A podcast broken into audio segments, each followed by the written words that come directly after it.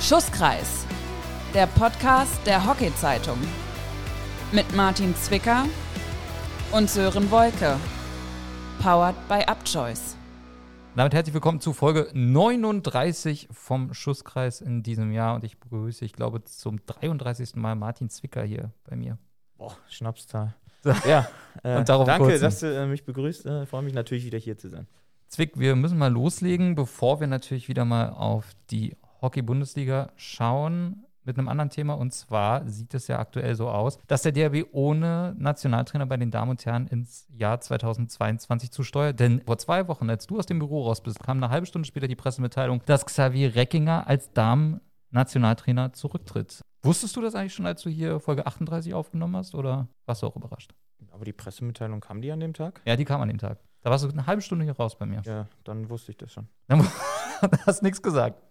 Ja, gut. Ja, warum? Ja, Weil ich bin ja nicht die Pressemitteilung. Ich dachte so in Folge 33, da weißt erzählst du mir was, bevor ich es irgendwie mitbekomme, aber nee. Nee, ich war da schon die Etikette. Ah, Das ist auch schön. Das ist auch sehr gut. Was sagst du denn dazu? Xavier Reckinger tritt zurück, Kaiser Sadi verlässt auch den DHB zum Jahresende. Kein Nationaltrainer in Sicht, weder bei Damen noch bei Herren. Das ist kein gutes Bild, was der DHB nach außen abgibt, oder? Ja, ich glaube, da war doch eigentlich gefühlt jeder überrascht davon, weil Reckinger ja letztes Jahr auch sozusagen ja auf ein, oder mit dem DRB seinen Vertrag verlängert hat bis Paris 24 und dann ist natürlich irgendwie klar, wenn dann halt so eine Pressemitteilung kommt, dass sich da erstmal, glaube ich, jeder irgendwie ein bisschen wundert, was da los ist. Ja, aber im Endeffekt die Entscheidung ähm, haben sie ja zusammen getroffen und jetzt muss man mal schauen, wie es weitergeht. Also du hast ja gerade gesagt, dass sie führungslos, äh, zumindest was die ähm, Chefbundestrainer der Damen und Herren betrifft, gehen wir, sage ich mal, ohne Trainer ins neue Jahr auf beiden Seiten. Und ähm, ich bin mal ehrlich, also ich glaube einfach, dass der DRB sich das ein bisschen anders vorgestellt hat, zumindest jetzt was unsere Personalien betrifft, also den äh, Herren-Bundestrainer oder Bundestrainerin, dass sie da, glaube ich, früher eine Personalie klarziehen können, behaupte ich jetzt einfach mal. Ähm, ich glaube, es sind Gespräche, glaube ich, wurden ja schon geführt, werden geführt und so. Und ich glaube, das ist einfach alles nicht so einfach. Und auch, das ist, glaube ich, auch der Grund, warum da es noch keine neuen News zu gibt. Sag ich jetzt mal. Ich würde gerne Xavier Reckinger zitieren aus der Pressemitteilung. Der entscheidende Faktor war am Ende, dass meine Vorstellung und Ideen, wie wir mit den Danas die nächsten Schritte auf dem Weg nach Paris angehen, nicht mit denen des Verbandes in Einklang zu bringen sind. Ich sag mal, das erinnert ein bisschen an Kaiser Sadi, zwei Monate zuvor. Das weckt natürlich auch großen Interpretationsspielraum. Könntest du dir vorstellen, dass das, was Xavier Reckinger da anspricht, auch was sein könnte, was neue potenzielle Kandidaten auch abschreckt, in Anführungszeichen? Möglicherweise schon. Mhm. Könntest du dir vorstellen, worum es da geht? Ich weiß, für dich ist es schwierig, als Nationalspieler da jetzt was zu sagen, aber Ich glaube einfach Kompromisse gegenseitig zu machen. okay. Es ist ja auch, ähm, man darf ja auch nicht vergessen, da spielen ja viele Faktoren ja mit rein. Äh, Ob das jetzt nun ähm, Lehrgänge mit der Nationalmannschaft ist, die Bundesliga, die einzelnen Umstände, Kader, alles solche Sachen, ja. Das ist jetzt nicht so, dass du sagst, okay, wir besprechen jetzt mal so ein, zwei Punkte und dann sind die klargezogen, sondern da, das eine gehört ja zu dem anderen und so und da muss ja auch viele Sachen müssen ja da einfach passen. Ja, und da sprechen wir auch natürlich von einer gewissen Professionalität, von Geld und alles solchen Sachen und den Möglichkeiten, die die einzelnen Nationalmannschaften haben. Ja, und ich glaube, da wird es halt vermutlich zu Schnittpunkten gekommen sein, aber auch zu keinen Schnittpunkten.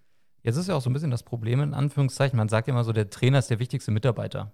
Eigentlich in einem Verein, in einem Verband ja auch. Jetzt hat man ja einen Trainer, mit dem man lange auch sehr erfolgreich gearbeitet hat. Hätte man da nicht auch sagen können, okay, pass auf, wir, wir vertrauen dir soweit, dass du das gut auf den Punkt bekommst, alles bis 2024 in Paris? Ja, ich würde mich da jetzt nicht aus dem Fenster lehnen wollen, weil ich war bei diesen Gesprächen nicht dabei und da kann man jetzt ja nur mutmaßen, wie, sag ich mal, der Austausch war. Da kann man ja wirklich einfach nur wirklich spekulieren, was im Endeffekt, sag ich mal, dazu geführt hat, dass es nicht so der Fall ist, dass man ähm, weiter miteinander arbeiten möchte, gegenseitig. Und ähm, ich würde mich da jetzt ungern aus dem Fenster lehnen wollen. Ja, verstehe, absolut. ist einfach auch nicht meine Aufgabe, Ja. um ehrlich zu sein. Absolut. Ich kann das ja zum Glück von so ein bisschen extern betrachten. Ich muss sagen, also für mich gibt der DRB ein, ja, ich möchte nicht schockierendes Bild sagen, aber doch ein etwas fragwürdiges Bild jetzt ab nach Olympia. Weil ich kann mir vorstellen, für euch als Spieler ist das ja auch als als einfach man weiß nicht, was kommt, oder? Ja, voll. Ja. Also ähm, man weiß einfach nicht, womit man rechnen muss. Aber auch gleichzeitig befinden wir uns jetzt, hast du ja gerade gesagt, wir sind Ende des Jahres. Also ähm, in knapp zwei Wochen ist das Jahr dann auch rum. Und ähm, ich sag mal, so ein Hockeyspieler lebt auch schon viel von seinen eigenen Planungen. Ja, und ähm, dazu gibt es halt noch ne wirklich so gut wie keine Informationen, wie halt auch einfach das nächste Jahr in der Nationalmannschaft aussieht. Und ich glaube, das ist auch so ein bisschen, was so die meisten Spieler von uns so ein bisschen als Fragezeichen über dem Kopf haben. Und ja, wie der Verband halt, sag ich mal, was er für ein Bild abgibt, das sollen, glaube ich, so ein bisschen andere beurteilen. Aber es ist natürlich immer so, wenn du jetzt nach aktuellem Stand halt möglicherweise ohne zwei Bundestrainer ins neue Jahr gehst, dann sieht das immer komisch aus. Ja, aber man, vielleicht sehen wir es halt auch so, weil wir natürlich auch gar keine Informationen dazu haben. Aber vielleicht ist ja auch so, dass am 1.1. eine Pressemitteilung kommt, wo dann auf einmal ähm, zwei neue Personalien äh, bekannt gegeben werden. Könnte ja auch durchaus sein, um ehrlich zu sein. Also ich habe, ich weiß von nichts, wirklich, ja. aber könnte ja sein, weil sag mal so, vielleicht schließen sie jetzt sozusagen das Jahr 21 ab und starten dann, sage ich mal, vielleicht voll durch äh, 22 direkt am ersten Tag, könnte ja sein. Aber hält denn der Verband trotzdem Kontakt zu euch Spielern? Hält euch da auf dem Laufen und sagt, okay, macht euch keine Sorgen, Planungssicherheit, dies, das, jenes? Oder ist da ja, das große wir werden Schweigen schon Zumindest so ein bisschen werden wir natürlich abgeholt. Okay, ja, vom Sport. Also ist ja jetzt auch nicht so, dass jetzt erstmal in nächster Zeit nichts ist. Ja, also ähm, wir haben ja Mitte Januar haben wir ja eine äh, Europameisterschaft äh, im Hallenhockey, gleichzeitig dann auch äh, zwei Wochen, drei Wochen später halt eine, eine, Weltmeisterschaft in Belgien. Das muss ja auch irgendwie geplant werden. Ja, und dazu haben wir natürlich auch so ein paar Infos bekommen und auch in welche Richtung es da geht und dementsprechend werden wir da ja auch halt schon irgendwie abgeholt. Jetzt erlöse ich dich von dem ganzen Thema und wir werden ein bisschen sportlicher, gehen aber noch nicht in die Halle, sondern wir hatten letztes Mal darüber gesprochen, U21 WM in Indien. Unsere Eagles waren auf einem sehr guten Weg, standen im Finale und haben dann gegen ihren Gruppengegner, gegen Argentinien, verloren. Du hast das Spiel gesehen, nehme ich mal ganz stark an. Leider nicht komplett. Okay, gegen Indien ja zuvor eine unfassbar starke Leistung gezeigt und dann gegen Argentinien verloren. Also ich meine, das ist natürlich maximal bitter, aber kann man aus so einer Niederlage in so einem jungen Alter, wie die Jungs ja sind, vielleicht auch richtig viel lernen und noch mitnehmen? Ja, klar. Aber in dem Moment oder kurze Zeit danach erstmal nicht. Da ist, glaube ich, jeder einfach ähm, unheimlich frustriert, weil so eine Chance hat man einfach selten. Ja, oder manch einer hat sie gar nicht. Aber nichtsdestotrotz, am Ende haben sie Silber gewonnen, ja, und sind halt Vize-Weltmeister geworden. Klar, das klingt im ersten Moment halt vor allem für die Leute, ähm, für die Spieler, die beteiligt sind, erstmal scheiße, um ehrlich zu sein. Aber nichtsdestotrotz ist es trotzdem eine unfassbare Leistung. Ja, also ähm, man darf ja auch die gewissen Umstände einfach nicht vergessen, mit denen sie zu tun hatten. Ja, Kapitän ausgefallen, sozusagen Abwehrchef, alles solche Sachen und auch ähm, so auch das ganze Jahr war jetzt ja auch nicht so, dass man unter den besten, optimalsten Bedingungen arbeiten konnte. Ja, also wie alle anderen äh, Menschen auf der Welt dieses Jahr auch. Und ähm, also ich würde sagen, also ganz ehrlich, sie werden wahrscheinlich in ein paar Wochen werden sie realisieren, dass das halt trotzdem richtig geil ist einfach. Sie haben halt was geschafft, klar, was andere nicht geschafft haben. Andere haben es schon geschafft, aber also ich würde sagen, sie sind auf jeden Fall, können absolut stolz auf sich sein. Und man darf halt einfach nicht vergessen, dass Argentinien einfach eine, ein super Finale gespielt hat. Ja, sie waren kompromisslos, waren effektiv in ihren Sachen halt von ihren, ihren Ecken. Ich glaube, drei von drei Ecken haben sie halt reingemacht, ja, und die haben sich halt auch äh, krass entwickelt im Laufe des Turnieres. Ja, so wie die, wie die Deutschen auch. Die hatten ja auch gewisse Umstände, kriegen kurz vor Schluss ein Tor gegen Spanien, Penalty, schießen noch eins, Penalty schießen und so. Ja, das stärkt ja so eine Mannschaft auf und sie haben sich natürlich auch anders vorgestellt in so einem Finalspiel willst du natürlich das Ding gewinnen, so, ja. Aber Argentinien hat einfach unfassbare Leistung abgerufen und dann auch irgendwie muss man leider sagen, auch wenn es natürlich enttäuschend für die Jungs ist, verdient gewonnen. Ist das natürlich maximal bitter, weil du noch im, in der Gruppe ja auch gegeneinander gespielt hast, da hast du dann noch gewonnen. Ich sag mal so, das in Anführungszeichen unwichtigere Spiel. Nee, das war in dem Moment auch ein wichtiges Spiel. Ja, ja, weil es ging ja auch um einfach, man will Spiele gewinnen, man will, ähm, will weiterkommen und will sich halt in der Gruppe bestmöglich platzieren. Ja, das haben sie auch geschafft und hatten dementsprechend ja dann auch so ein Viertelfinalspiel. Ja, und ähm, man, deswegen meine ich so, dass man sehen konnte, so ein bisschen über, die, über das Turnier hinweg, was so ein bisschen bei Argentinien passiert ist, auch wie bei den Deutschen ja auch. Die haben sich auch ordentlich gemausert. Die haben ja im, gegen Frankreich gespielt gehabt im Halbfinale, richtig? Ja. Und ähm, das Spiel ging 0-0 aus. Als ich das gelesen habe, dachte ich mir so, wow, okay, die Franzosen waren ja vorher ähm, in den Spielen vorher bekannt dafür, dass sie viele Tore schießen. Und Argentinien war ja auch eine Mannschaft, die auch gut mitspielt. Und da war ich erstaunt, dass das Spiel dann halt einfach 0-0 ausging. Ja, und das zeigt mir einfach, dass es so ein Spiel war, wo auch viel, wahrscheinlich auch natürlich von äh, vergebenen Chancen, aber auch gleichzeitig von zwei Defensivreihen gesprochen werden konnte. So, ja, und das hat mich so ein bisschen stutzig gemacht und ähm, war für mich so, wo ich dachte, oh, wenn die sich so entwickelt haben, dass die Argentinier pff, im Halbfinale gar kein Tor kassieren, so, das wird dann halt für unsere Jungs wird es schon echt schwer. Ja, und dass sie da natürlich dann so kompromisslos sind und dann halt ihre Chancen eiskalt nutzen, das ist natürlich dann so eine Sache, was dann halt ihrem eigenen Spiel einfach komplett in die Karten gespielt hat. 0-0 auf dem Feld. Also ich weiß nicht, wann ich das das letzte Mal gesehen habe, dass ein Spiel 0-0 ausgegangen ist, aber sei es am Ende drum. Für Argentinien, wir haben ja in diesem Jahr häufig über die Argentinier gesprochen. Eine Folge hieß ja auch so, am Ende schlagen die Argentinier dann doch zurück und äh, schlagen dann doch mal eine deutsche Hockeymannschaft. Also es ist halt leider Sport. Ja, ne? man sich gerne gewünscht, dass es ein anderes Spiel ist. Ja, aber in Anführungsstrichen ein belangloseren Spiel. Wie zum Beispiel in einem Pro League-Spiel, in dem Martin Zwicker ein Tor geschossen hat. Ja, ne? zum Beispiel. Hättest du lieber das Spiel verloren und die 21 Jungs hätten das Ding gewonnen? Selbstverständlich. Okay, alles klar. Du, äh, Matteo Pojaric, dein Teamkollege hier vom BRC, war ja auch mit dabei. Hast du schon mit ihm gesprochen? Ist da die Enttäuschung noch da? Oder? Ich habe noch nicht mit ihm gesprochen, Okay, aber die Enttäuschung wird schon da sein. okay. Lässt ihn erstmal in Ruhe, ne, bevor du ihm auf die Nerven gehst. Ja, okay. ja, aber ich glaube, ich bin der Letzte, der da irgendwie, sag ich mal, seinen Senf dazugeben muss, um ehrlich zu sein. Okay. Dann äh, würde ich sagen, wir wechseln aus dem wunderschönen warmen Indien rein in die meist auch warmen äh, deutschen Hockeyhallen. Und da müssen wir natürlich was ansprechen, Zwick. Und zwar, du hast ein Vater-Sohn-Duell ausgetragen. Wie ich gehört habe, war es das erste Duell zwischen dir als Spieler und deinem Vater, Detlef Zwicker, auf der Trainerbank. Das ist korrekt. Das war dann am Ende für dich, sage ich mal, deutlich erfolgreicher als für deinen Vater. Am Ende stand dann doch ein relativ lockeres 20 zu 1 in deiner Heimat Köthen. Sogar 21 eigentlich. Wie hast du das Spiel, also erstmal, Ergebnis ist für mich jetzt, sag ich dir ganz ehrlich, erstmal zweitrangig, für dich nicht, kann ich mir vorstellen. Aber was war das für ein Gefühl, nach Köthen zu fahren und dann sieht man seinen Vater auf der anderen Seite an der Trainerbank stehen? Ich war ja schon Freitag da. Auch bei uns war das überhaupt kein Thema. Also ähm, wir haben nicht drüber gesprochen. Es lag auch einfach daran, ähm, weil ich glaube, das Spiel, sag ich mal, das Spiel war, was uns beide vielleicht auf dem Papier wirklich irgendwie am wenigsten interessiert hat. So, weil ähm, wir als BRC sind jetzt nicht so der Gradmesser für Köthen. Und für uns war es halt ein Spiel, was wir unbedingt gewinnen wollten, weil wir ja genauso Ziele haben ähm, wie Köthen auch. Bloß ähm, die überschneiden sich nicht. Und das ist halt so eine Sache gewesen, warum wir einfach da ganz normal rangegangen sind an das Spiel. Aber es war natürlich trotzdem ein komisches Gefühl halt, ja. Wenn äh, der eigene Papa ähm, die Mannschaft auf der anderen Seite trainiert, ist es natürlich trotzdem immer ein bisschen, ähm, so ein bisschen, hat man so ein wehmütiges Gefühl einfach mit dabei. Ja, weil man, man gewinnt selber das Spiel, aber gleichzeitig äh, verliert die andere Seite. Aber wie gesagt, wir waren jetzt nicht der Gradmesser und ich glaube, das ist jetzt nicht das entscheidendste Spiel, was Köthen irgendwie erfolgreich bestreiten musste. Ist das dann irgendwie im Kopf dann auch beim Spiel? Gerade wenn es dann irgendwann so, weiß ich nicht, 12, 1, 13, 1 steht? Nee, um ehrlich zu sein, nicht. Okay. Also es hat mich auch vorher, wie gesagt, halt nicht großartig interessiert. Entscheidend ist halt einfach, was ich gerade meinte, dass wir als BRC eigene Ziele verfolgen. Und da war es mir persönlich eigentlich eher wichtiger, dass wir da irgendwie nicht so den Gang rausgenommen haben, sondern unser Spiel durchgezogen haben, weil wir wollen am Ende der Saison halt, wollen wir unsere Ziele erreichen. Und da ist es halt auch wichtig, solche Spiele auch mal im gewissen Rahmen halt so zu gestalten, wie wir es dann an dem Samstag gemacht haben. Dein Vater ist übrigens auch äh, zum Interview in der DHZ zu Gast, die diese Woche rauskommt. Uli Meier hat das Interview geführt und der hat mir übrigens auch gesagt, dass es das erste Vater-Sohn-Duell war zwischen euch beiden. Also hat er gut recherchiert an der Stelle. Ja, das stimmt. Ich habe ja schon mal gegen Köthen gespielt, aber da war zu dem Zeitpunkt war mein Papa kein Trainer von der Mannschaft. Ansonsten war es eher so, dass er der Coach von mir war früher. So, und dementsprechend war das, das halt das erste Spiel, wo wir sozusagen beide auf einer anderen Seite standen.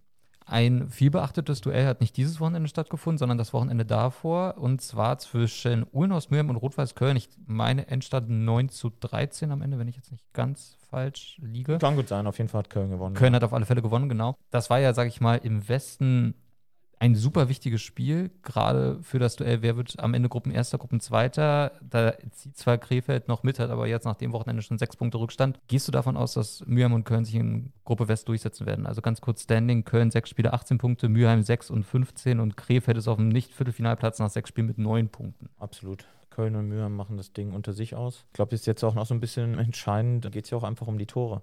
Ja, klar muss natürlich, ähm, damit es ähm, überhaupt die Möglichkeit gibt, dass Mülheim noch äh, auf Platz 1 schießt, müssen sie natürlich das Spiel in Köln dann gewinnen. Das ist ja schon mal klar, aber auch irgendwie so ein bisschen Tontaum schießen ist jetzt angesagt, glaube ich, in den anderen Spielen, weil ähm, das Torverhältnis ja dann schon irgendwie noch entscheidend. Außer natürlich ein, eins der Teams lässt oder lässt halt Punkte. Wovon ich jetzt aber nicht ausgehe. Also kann halt zumindest, wenn jetzt, wenn man jetzt mal so weit geht, dass Mülheim das direkte Duell gewinnt, dann geht es schon noch um die Tore. Momentan sieht das sehr gut aus für Rot-Weiß Köln. Torverhältnis 75 zu 23. Meine kopfreichen Künste ergeben da ein Torverhältnis von plus 52. Und äh, bei Urnos Mürm 61 zu 38 Torverhältnis von plus 23. Also da müsste Mürm es jetzt schon ganz schön krachen lassen. Ne? Ja, aber man darf ja nicht vergessen, weil wenn sie gegeneinander spielen und dann halt Mülheim gewinnt, Aber Dann machen, hoch. die, naja, machen sie halt ja schon ein paar Tore automatisch gut. Ja. Und ähm, es ist ja noch, äh, sind ja noch vier Spiele. Da kann ja alles passieren. Also wir haben jetzt ja dieses Jahr schon äh, in der Liga, ob das jetzt bei den Damen oder bei den Herren ist, auch schon Spiele gesehen, die deutlich ausgehen. Unter anderem auch bei euch, bei den BRC, ein Torverhältnis nach sechs Spielen von 74 zu 18. Ein Tor weniger erzielt als die Kölner in Staffel West. Ich sage jetzt mal, ihr seid so designierter Ost-Champion schon nach sechs Spielen. Fünf Punkte Vorsprung auf die Wespen. Da geht es am Freitag gegen. Da könnt ihr Zwicker spielen und mich kommentieren hören. Viel Spaß dabei auf alle Fälle. Wer wäre dir lieber? Ich nehme an, du nimmst, wie es kommt, ne? Mülheim oder Köln in einem Heimviertelfinale. Also du bist ja derjenige, der das jetzt schon gesagt hat, aber ähm, es ist ja noch nicht so weit. Wir haben noch vier Spiele. Fünf Punkte Vorsprung sind natürlich ähm, super für uns, aber gleichzeitig ist da noch nichts entschieden. Du hast ja gerade gesagt, wir spielen gegen Wespen, wird ein schwieriger Gegner. Ich konzentriere mich, um ehrlich zu sein, erstmal auf Freitag, okay. weil das ist das Entscheidende und brauche jetzt gar nicht weiter gucken, irgendwie, wer möglicher Gegner sein könnte. Ja. also das ist, wenn man so rangeht, dann hat man es schon nicht verstanden. okay, alles klar. Deshalb bin ich auch kein Bundesligaspieler geworden, weil ich es nicht verstanden habe. Sehr gut. Wespen Zweiter, wer mich sehr überzeugt hat, ich habe auch ein Spiel von euch nachkommentiert, war das Heimspiel gegen Tusli. Tusli ist Dritter mit 10 Punkten, drei Punkte Rückstand auf die Wespen auf Platz 3 im Osten. Kannst du dir vorstellen, dass Tusli es noch schafft, die Wespen abzufangen? Mm, ja, sie haben jetzt aber ja schon, glaube ich, zweimal gegeneinander gespielt, meiner Meinung nach. Das ist eine sehr gute Frage. Ja, haben sie, weil sie haben jetzt 2-2 gespielt. Okay. Dementsprechend können sich ja gegenseitig, ich glaube, ähm, Tusli hätte das Spiel gewinnen müssen, um, sag ich mal, die Sache nochmal einen Tick offener zu gestalten. Muss man einfach ähm, so sehen. Aber ähm, man muss halt einfach schauen, was noch passiert. Aber es ist, ist noch alles drin. Weil ich glaube, die anderen Spiele werden auch nochmal knackig. Ob das jetzt nun gehen, ähm, ist egal, gegen wen man dann spielt. Ob Wespen Blau-Weiß, ja, oder Wespen Mariendorf, Tusli BRC, Tusli Köthen, alles solche Sachen, ja. Da geht es halt einfach noch um was. Und dadurch ist dann noch einiges möglich. Also Tusli hat da schon noch die Chancen. Aber ich glaube, sie haben sich trotzdem halt schon mehr ausgerechnet in dem Spiel gegen Westen, weil sie das Hinspiel waren sie ja dran.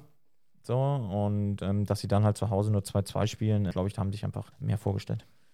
Für deinen Vater Detlef Zicker sieht es mit seinen Köthnern nicht so gut aus. Null Punkte nach fünf Spielen, ein Spiel weniger als die Konkurrenz. Nur Blau-Weiß hat auch noch fünf. Blau-Weiß und Marina haben vier Punkte, Köthen null. Wie hoch schätzt du die Chancen ein, dass dein Vater es mit den Köthnern noch schafft, den Nichtabstieg zu feiern? Es wird auf jeden Fall schwierig. Mhm. Ähm, aber das, ob das jetzt ums Viertelfinale geht oder nicht, ähm, um in der Liga zu bleiben, musst du halt Spiele gewinnen. Und du musst auf jeden Fall, sie haben ja auf jeden Fall noch, ähm, wenn dann Heimspiel Blau, zu Hause gegen Blau-Weiß und Mariendorf. Und es war von vornherein klar, glaube ich, ähm, ist es ist eigentlich fast egal, in welcher Staffel man ist. Man muss eigentlich mindestens zwei Spiele gewinnen, eigentlich, um äh, in der Liga zu bleiben. Wir haben noch die Nordstaffel, da sage ich mal, ist das Ganze ein bisschen geteilt. Wir haben den HTHC mit 16 Punkten, Club an der Alster 15 Punkte, UAC ist Dritter mit 13 Punkten, dann Polo so ein bisschen im Niemandsland mit 6 Punkten und dann DTV und DHC Hannover, DTV 3 Punkte, DHC 0 ich sag mal, im Norden ist ja wirklich sehr, sehr spannend, der Kampf ums Viertelfinale. Wer glaubst du, wird da am Ende die Nase vorn haben? Mhm. Na gut, jetzt hat die beste Ausgangsposition hat natürlich HTRC. Darf man nicht vergessen. Und dann muss ich auch sagen, war ich auch ein bisschen erstaunt, als ich am Sonntag, sage ich schon, nee, am Samstag dann noch das Ergebnis gelesen habe von ähm, HTRC gegen Alster, weil ich hatte bis zur Halbzeit geguckt und ähm, Alster führte ja 5-2 zur Halbzeit bei HTRC und ähm, dass sie dann kein Tor mehr geschossen haben und HTRC somit gewinnt, fand ich krass. Zeigt aber auch, ähm, wie so ein Spiel dann einfach auch laufen kann. Ja? Eine Halbzeit sieht so aus, andere Halbzeit sieht es dann so aus. Und es sind alles Top-Mannschaften, ja. Und es entscheidet sich ähm, im Rückspiel. Und UAC also, so ein bisschen. Das Rückspiel findet ja am letzten Spieltag statt. Also Alster zu Hause gegen HTC, ich glaube, da entscheidet sich einfach. Und UAC in der absoluten Verfolgerrolle, ne? Also eigentlich nicht zu verlieren, Mannschaft auf Platz 3. Ne? Nein, die sind ja, die sind in, in einer gewissen Lauerstellung. Müssten jetzt ja auch eigentlich, glaube ich, jetzt am kommenden Wochenende, müssten sie doch eigentlich bei HTRC spielen, weil das ist ja das Duell, was in der Hinrunde äh, unentschieden ausging. Und da kann man mal gespannt sein. Also, wenn lass sie da mal gewinnen, dann äh, sind sie da ja schon direkt wieder mit dran. Für Polo geht es am kommenden Samstag gegen den DRC Hannover. Sollte Polo das Spiel gewinnen, ist Polo für dich raus aus der Verlosung. Also unten, sag ich mal, im Kampf um den Abstieg. Ja, ich glaube, Vitti hat das ja selber letztens gesagt, dass sie jetzt gerade schauen müssen, dass sie ein bisschen fangen müssen und einfach Punkte sammeln müssen. Weil ich glaube, das Letzte, was sie wollen, das ist da, dass sie da irgendwie noch unten mit reinrutschen. Ganz wichtiges Spiel dann auch am Wochenende zwischen dem DTV Hannover und dem DHC Hannover. Entstand 5-6 am Ende. Also der DTV sammelt die ersten Punkte ein und, sag ich mal, hat jetzt eigentlich alle Karten in der eigenen Hand und kann das Ding dann eigentlich dann auch, sag ich mal, gut über die Bühne bringen am Ende, oder? Ja, aber die spielen halt ja auch nochmal gegeneinander genau. am letzten Spieltag halt, ja? und das darf man nicht vergessen. Und lass ja mal noch irgendeinen ähm, irgendwie anderweitig Punkte holen ähm, gegen einen der Hamburger Teams. Mal schauen, wie es dann ausschaut. Also ich glaube, ähm, viele, ist es egal jetzt welche Staffel, ich glaube, in einigen Staffeln wird es super interessant und auch bis zum letzten äh, Spielwochenende gehen was ja erst im Januar ist. Dementsprechend ist das noch äh, ein bisschen hin und auch, glaube ich, lässt auch einige Leute, glaube ich, die so Lust auf Heimhockey ein bisschen so die Finger kribbeln lassen. Das ist im Süden auch der Fall. Die beiden Mannheimer Mannschaften führen da souverän die Staffel an. Der TSV hat ja sein Derby gegen den MRC gewonnen und steht nach sechs Spielen, genau wie ihr, vom BRC und Rot-Weiß Köln mit der Maximalpunktzahl von 18 Punkten da. Der Mannheim hat jetzt 15 Punkte. Frankfurt 80 hat mit sechs Spielen schon nur neun. Ich sag mal, da kann eigentlich für die Mannheimer Mannschaften nicht mehr viel passieren, oder? Nein, die werden es unter sich ausmachen. Ja. Und das nächste müsste, glaube ich, jetzt schon am kommenden Wochenende sein, oder? Dass sie ähm, gegeneinander spielen wieder.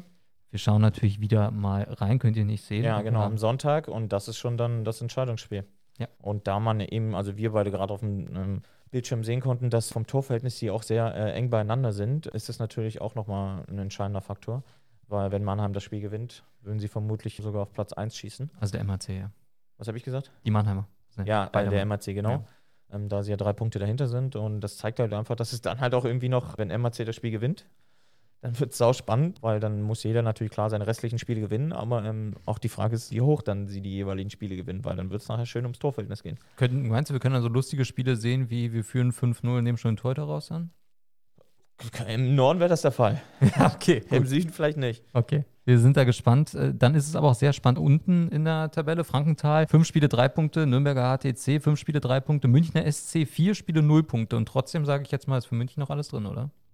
Klar, sie haben ja noch zwei Nachholespiele und ähm, ja, muss, muss man mal schauen. Also ähm, München ist ja eigentlich auch eigentlich ein bisschen bekannt dafür, dass sie eigentlich eine gute Hallenmannschaft sind, aber bis jetzt lief es noch nicht so berauschend. Aber da, wie du gerade sagst, durch zwei Nachholspiele und die anderen Teams auch noch und mal sehen, was da passiert. Schauen wir, schauen wir natürlich bei den Damen vorbei und auch da starten wir im Westen. Der Düsseldorfer HC hat da unter anderem am nicht letzten Wochenende, sondern dem Wochenende davor, vom vorletzten Wochenende in Köln gewonnen mit einem satten 7-0. Ich sag mal, Düsseldorf ist gerade im Westen, ich sag jetzt erstmal nur im Westen, momentan das Maß der Dinge, oder? Ja, also ich hätte eigentlich gedacht, dass Köln da zumindest ein bisschen näher dran ist.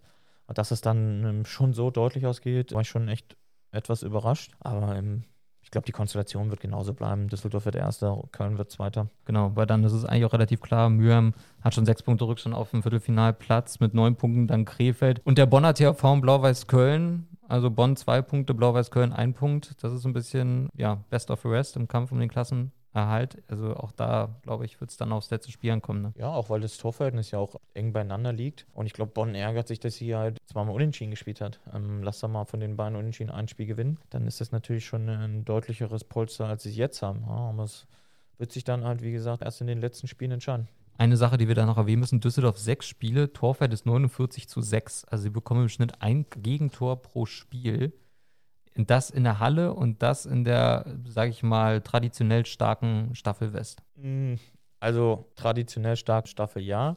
Aber wenn man sich gerade aktuell ähm, die Tabelle anschaut und auch allgemein, wie viele Tore in der Liga fallen, ähm, sieht man, dass halt vier Teams maximal bei 16 Toren. Das ist ja schon echt im Hallenhockey eine geringe Ausbeute. Und das zeigt dann auch, dass zumindest, ohne jetzt irgendwie jemand was absprechen zu wollen, dass jetzt, sag ich mal, die Spiele jetzt nicht gesegnet sind mit, mit sehr vielen Toren. Und das zeigt aber auch natürlich die Qualität von Düsseldorf halt äh, mit sechs Gegentoren. Viele erfahrene Spielerin dabei, auch eine super Torhüterin, dass das alles schon ein bisschen eingespielt ist und so. Und das zeigt einfach, dass Düsseldorf halt eine starke Mannschaft ist und vor allem äh, schwer zu schlagen ist und vor allem auch ähm, schwer einfach mal ein Tor gegen sie zu erzielen ist eine Mannschaft, die momentan jeden Gegner nahezu auffrisst, der ihn, sage ich mal, über den Weg läuft, ist der BAC. Wir gehen wieder rüber in Osten. Sechs Spiele, 18 Punkte. Die beste Offensive in ganz Deutschland in der ersten Liga 79 zu 7 das Torverhältnis. Schon fünf Punkte Vorsprung auf die Wespen. Das könnten nach Freitagabend acht Punkte sein und dann eigentlich schon so gut wie der Staffelsieg. Würde ein Punkt noch fehlen. Also ich glaube, die Frage, ob der BRC am Ende Staffel Erster sein wird, die können wir uns schenken, oder? Auch nicht unbedingt, weil man konnte ein bisschen sehen, dass sie zumindest als sie gegen Wespen gespielt haben oder gegen Tosli, ähm, dass da natürlich deutlich mehr Gegenwehr kam und dass die solche Spiele halt auch nicht im Vorbeigehen gewonnen werden können.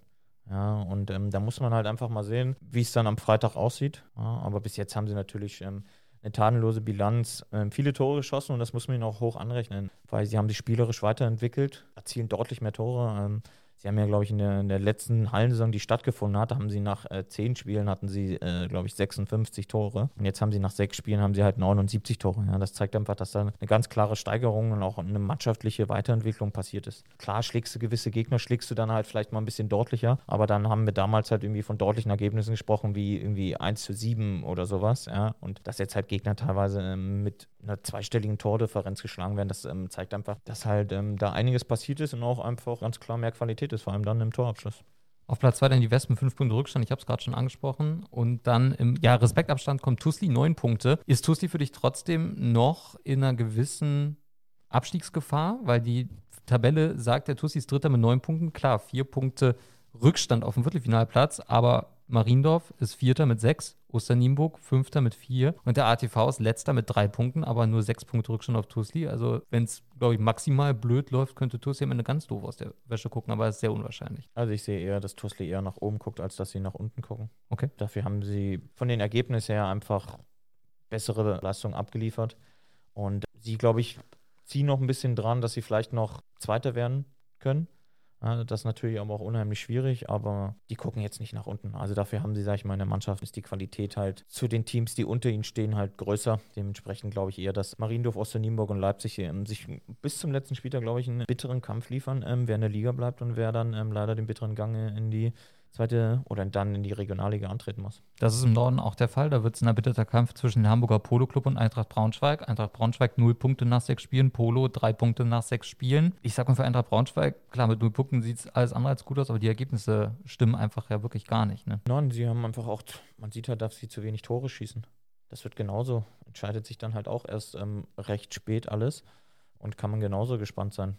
Ja. Also am Wochenende gab es für Braunschweig 2 zu 8 gegen Flottbecken, 1 zu 11 gegen Alster. Gut, das sind jetzt vielleicht auch nicht die Maßstäbe, wobei ich sag mal, gegen Flottbeck da so ein Punkt sollte es dann vielleicht dann doch mal sein. Sagt sich immer so einfach. Genau, Aber lass ich so stehen. gut, alles klar. Dann äh, vorne Alster HTC, sechs Spiele, beide 16 Punkte. UHC hat schon 8 Punkte Rückstand. Ich sag mal, im Norden ist eigentlich schon so gut wie alles safe, oder? Mit den ersten zwei Plätzen. Ja, da entscheidet sich vermutlich auch äh, im direkten Duell dann am letzten Spieltag. Aber du glaubst nicht, dass UHC und Flottbeck mit 8 Punkten Rückstand da noch rankommen, oder? Nee, ich glaube nicht, weil dafür ist Alster und HTC, sage ich jetzt mal, zu gut, aber auch gleichzeitig eine eingespielte Truppe jeweils. Ja, und dementsprechend wird es so sein, dass die Entscheidung fällt am letzten Spieltag, wer Erster wird. Man hat es ja gesehen, glaube ich, weil sie haben ja am Samstag unentschieden gegeneinander gespielt und das wird noch äh, wird, wird eine spannende Sache. Ja, also wir bleiben da auf alle Fälle gespannt. Im Süden ist das absolut faszinierend, dass zwei Mannschaften ein Spiel weniger haben als die anderen vier. Und das sind die beiden Mannschaften, die auf den Tabellenplätzen 1 und 2 stehen. Und das sind der Mannheimer AC und der TSV Mannheim, wie bei den Herren, nur in umgekehrter Reihenfolge. Dafür der Mannheimer AC das Ganze an fünf Spiele 15 Punkte, der TSV fünf Spiele 13 Punkte, kommt noch zu direkten Duellen zwischen den beiden Teams. Ich sag mal, da ist ja für den TSV noch alles drin, auch wenn man, sage ich mal, einmal ausgerutscht ist, in Anführungszeichen. Ja, zeig mir mal den Restspielplan. Den Restspielplan zeige ich hier sehr, sehr gerne. Ja, aber da wird, ja, das wird sich dann halt auch im direkten Duell dann wieder entscheiden, ja. Und äh, man kann aber auch ganz gut sehen, dass in der Südliga ja allgemein irgendwie so ein bisschen weniger Tore fallen als vielleicht in den anderen Staffeln. Und das ist ja auch irgendwie interessant, weil diese, ähm, diese Staffel meistens dann echt von der Defensive geprägt ist. Ja, wir gucken natürlich nochmal drauf, wann die beiden aufeinandertreffen. Am Sonntag jetzt. Genau. Naja, und sie spielen ja noch zweimal gegeneinander. Also dementsprechend ist ja noch alles möglich. An einem wunderschönen Tag, am 5. Januar 2022, das ist nämlich mein Geburtstag. Da ist dann Mannheimer Derby bei den Damen. Konnte sich wahrscheinlich jetzt jeder denken, worauf du hinaus willst, als du meinst, dass es ein wunderschöner Tag wird. Echt? Hätte ja auch irgendwas anderes passiert sein können. Ein Jahr Schusskreis zum Beispiel hätte da ja sein können. Hätte, ja. Hätte, aber ist nicht. Also, und dann haben wir noch eine Mannschaft, über die ich sehr gerne mit dir reden wollen würde im Süden, nämlich den Bietigheimer HTC. Und warum würde ich da gerne mit dir drüber sprechen? Weil nämlich der Trainer der Damen, Christian Martens, auch in der DRZ, genau wie dein Vater, auch zu Gast war. Bietigheim steht auf einem Nichtabstiegsplatz, ist Fünfter, sechs Spiele, drei Punkte, zwei Punkte Vorsprung auf Feudenheim. Worum geht es in so einem Interview? Frage ich dich mal, was denkst du?